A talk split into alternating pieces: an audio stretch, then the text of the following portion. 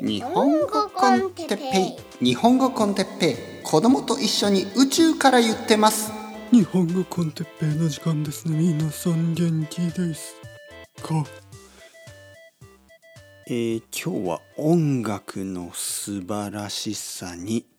ついて。はい皆さんこんにちは。日本語コンテッペイの時間ですね、えー、今日は音楽についての素晴らしさを話すように見せて実はやっぱり、えー、ポッドキャストの素晴らしさについて話すんですが まあまあまあそこまでは長いちょっとロジックの道があるのでまあ聞いてください。音楽って本当にああともう一つね音楽の素晴らしさについて話しながら、えー、インスタグラムのくだらなさまあくだらないとか言うと失礼。インスタグラムファンの皆さんに失礼ですがまああの僕が思うね、えー、くだらなさについて、えー、話しますね。そのロジックでいきますから。寄り道しながら最後はポッドキャストは素晴らしいポテンシャルがあるという話。いやでも音楽には勝てないかなやっぱりね。まあまあとにかく聞いてください。あの音楽って本当に素晴らしい。はい、で何が素晴らしいかというと本当にねインスタントに人の感情を、揺さぶることができる揺さぶると言いますね。揺さぶるというのはちょっとこうシェイクする感じね。人の人間の感情ね。まあまあ動物でも音楽を楽しむ動物はちょちょっとわからないな。まあでもとにかく人間はあの音楽にえー、引きつけられますよねかなりこう魅力的なあの力があるそしてすごくそうそうすごく強い力があるんですねとにかく音楽には。例えばですよあのやっぱり電車の中とかでなんか本当に泣きそうになってる人を見たんですね。あのイヤフォンしてね。まあなんかいろいろやっぱり思い出したりしたんじゃないですかね。まあ女性ですけどもしくはまあ今今何か悪いことがあったかもしれない。ちょっとやっぱり悲しい感じでしたよね。悲しい感じでしたね。うん。え悲しい時にどんな音楽を聴きますか？皆さん。元気が出る音楽。それとも悲しい音楽。はい。そうなんですよね。やっぱり悲しい時に悲しい音楽を聴く人の方が多いんですよね。どちらかといえば。まあ元気がない時に元気になる音楽を聴く人は多いんですけど悲しい時に元気な音楽聴くとちょっとイライラしないですか？逆に。はい。じゃあ悲しい音楽って何？って考えるとね。あのやっぱり人生っていろいろあるでしょ？いいこともあるし悪いこともあるしあの喜びもあれば悲しみもあるそしてそれ以外にもたくさんの、まあ、フラストレーションとか夢のようなこうちょっとこう変な話とか変な不思議な気持ち不思議ないろいろあるじゃないですか。あの単純に楽しいか楽しくないかとかじゃなくてもっといろいろ複雑なグラデーション感情のグラデーション物語のグラデーションいろいろあってですねいろいろなことがあるじゃないですか。僕の本当にこのまああのルーティンだけの日々だとしてもまあいろいろあるのにもっとこうたくさんの場所を移動したりたくさんの人に会ったりたくさんのことをしたりそういう皆さんね僕よりもっともっと行動的な皆さん僕よりもっともっと友達がたくさんいて家族が大きい皆さんにとっては本当にいろいろあるんだと思う。はい、本当にいろいろある。そしてそのやっぱりいろいろあるっていうことをそのままやっぱり表現するとですね音楽みたいにいろいろな音楽ができるわけですよ。音楽も本当にいろいろある。あの悲しい音楽楽しい音楽うるさい音楽、えー、攻撃的な音楽とてもとても静かなもうほとんど音がないみたいな音楽もあるし分かりにくい音楽夢のような夢の中のような音楽悪夢のような音楽あのなんかこう踊りたくいや踊りたくなるような音楽あの眠くなるような音楽まあいろいろあるじゃないですか。それが本当にまるで人生をそのままこうあの表現してるように僕には感じられる。そしてそのやっぱりさっき言ったみたいに悲しい時は悲しい音楽を聴く時もあるんですけどいろいろなことがありますよね。なんかやっぱり複雑だからあの悲しい時に美しい音楽を聴いたりあのすごくこううるさい音楽が美しく聞こえたりそういうこともあるでしょ。とにかく音楽っていうのはその人間の生活そして社会の複雑さをうまく表すうまく表現できてると思うんですね。そしてあのそれはポップスだとしてもそうですねメインストリームのポップスだとしてもやっぱりこの僕たちが生きている社会をかなりこうあの表し表せてる気がしますね。例えば今2023年の東京に僕はいますけど2023年の東京とか2023年の日本にやっぱりふさわしいような音楽があのトップチャートに入ってますよね。でそれは本当にあのあトップチャートはくだらないとかねそういう自分が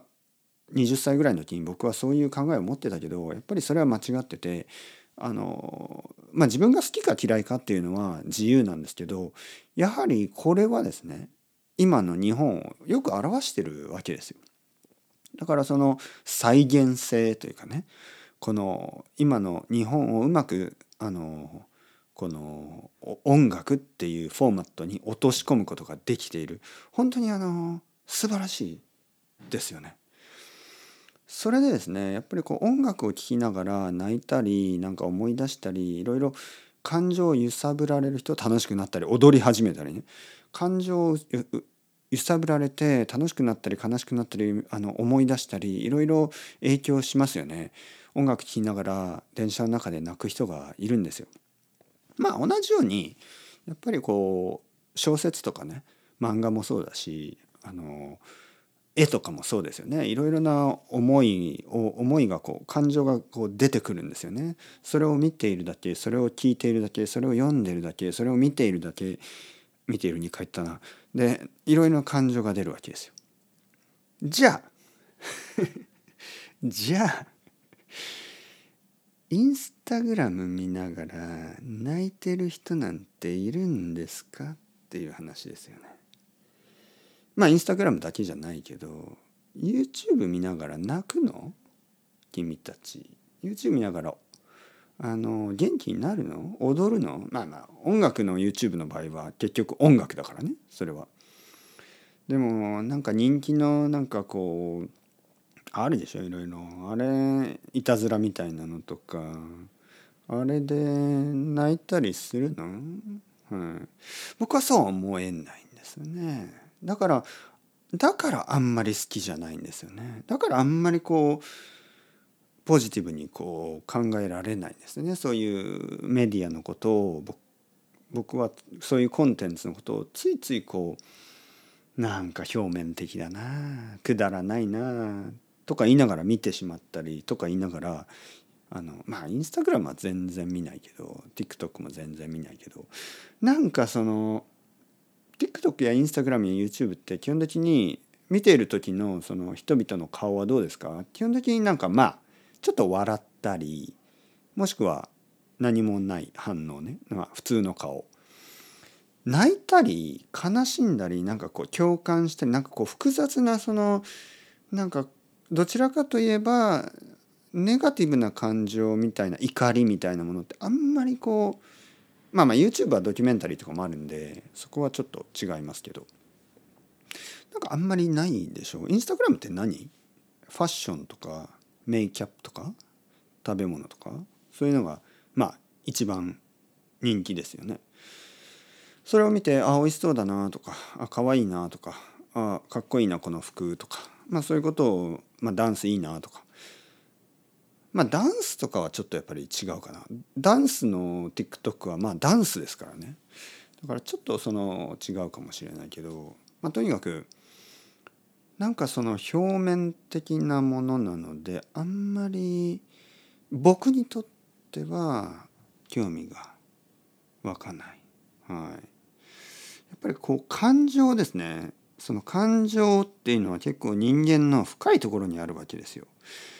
大人だから泣きたくないんですよ。まあ子供でさえも泣きたくないけど僕の子供も泣きたくないんですよね。僕は絶対泣きたくないんですよ。泣きたくないにもかかわらずやっぱり感動してしまうことがあるんですね。で感動するのはどういうことかっていうとやっぱりどういうものかというとやっぱり音楽とか映画とか小説とか漫画とかなんかそういうコンテンツ。え絵絵も感動するな。絵を見て感動アートを見て感動することもある。まあ僕の場合は泣くほどのアートっていうのはなかなかないけどもまあ感情は動きますよね。だけどなんかそのインターネットのそのそういうプラットフォームうん特に人気のコンテンツって まあまあまあ。まあまあ。今日言いたいことはそういうことじゃなくて今日言いたいことはやっぱり音楽って素晴らしいなということとポッドキャストっていうのがどちらかといえばねやっぱりこうまあ別に日本語コンテッペイ聞いて泣く人はいないし踊り出す人もいないけどやっぱりこうどちらかというとちょっとこうまあ人のスピーチみたいなもんですからちょっとこういろいろなんかこう揺さぶられるような時もないかな？まあ日本語コンテッペにはないかもしれないけどあの素晴らしいトークっていうのはあります他の番組とかには。でいつもはちょっとこうまあふざけている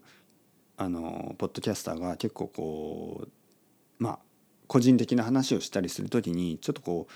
何かこう泣かないですよ。泣かないけどやっぱり心を揺さぶられる瞬間っていうのはあるんですよね。まあ会話だからね。人間だからね。人間の話を聞いてやっぱ人間はちょっと心が揺さぶられる時がありますよね。もしくは共感する。その「わ本当に先生僕と同じこと考えてる」みたいなちょっと嬉しさ。でそういうのがやっぱりこう表面的なコンテンツはまあないでしょうね。はい、まあまた比べてもしょうがないんですがとにかく音楽は素晴らしいですよね。でねあのまあ人によっては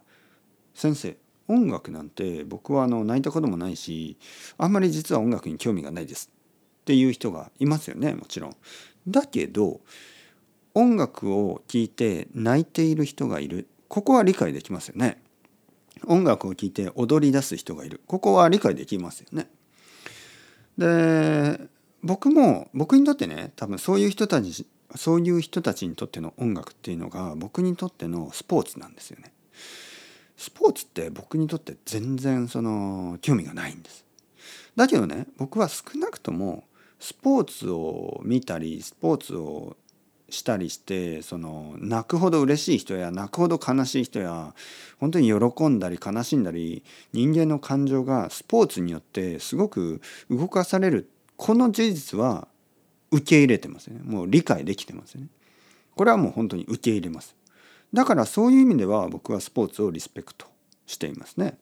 スポーツをリスペクトしている。音楽をリスペクトしているのと同じぐらいスポーツをリスペクトしてるし人々の感情を動かす力があるっていうことね。これが大事だと思うんですよ。じゃあ僕たちがねこのまあ最近ですよ。その毎日毎日何十時間もね まあ時間を使い続けていっているそのインターネインターネットのいろいろなコンテンツっていうのはそんな力があるかなと思ってね。もちろんものによってはあるけどほとんどのコンテンツってなんか情報えー、浅い意見なんかなんとなく楽しいなんとなくなんか嬉しいなんかどちらかというと軽いハピネスみたいなのがたくさんあって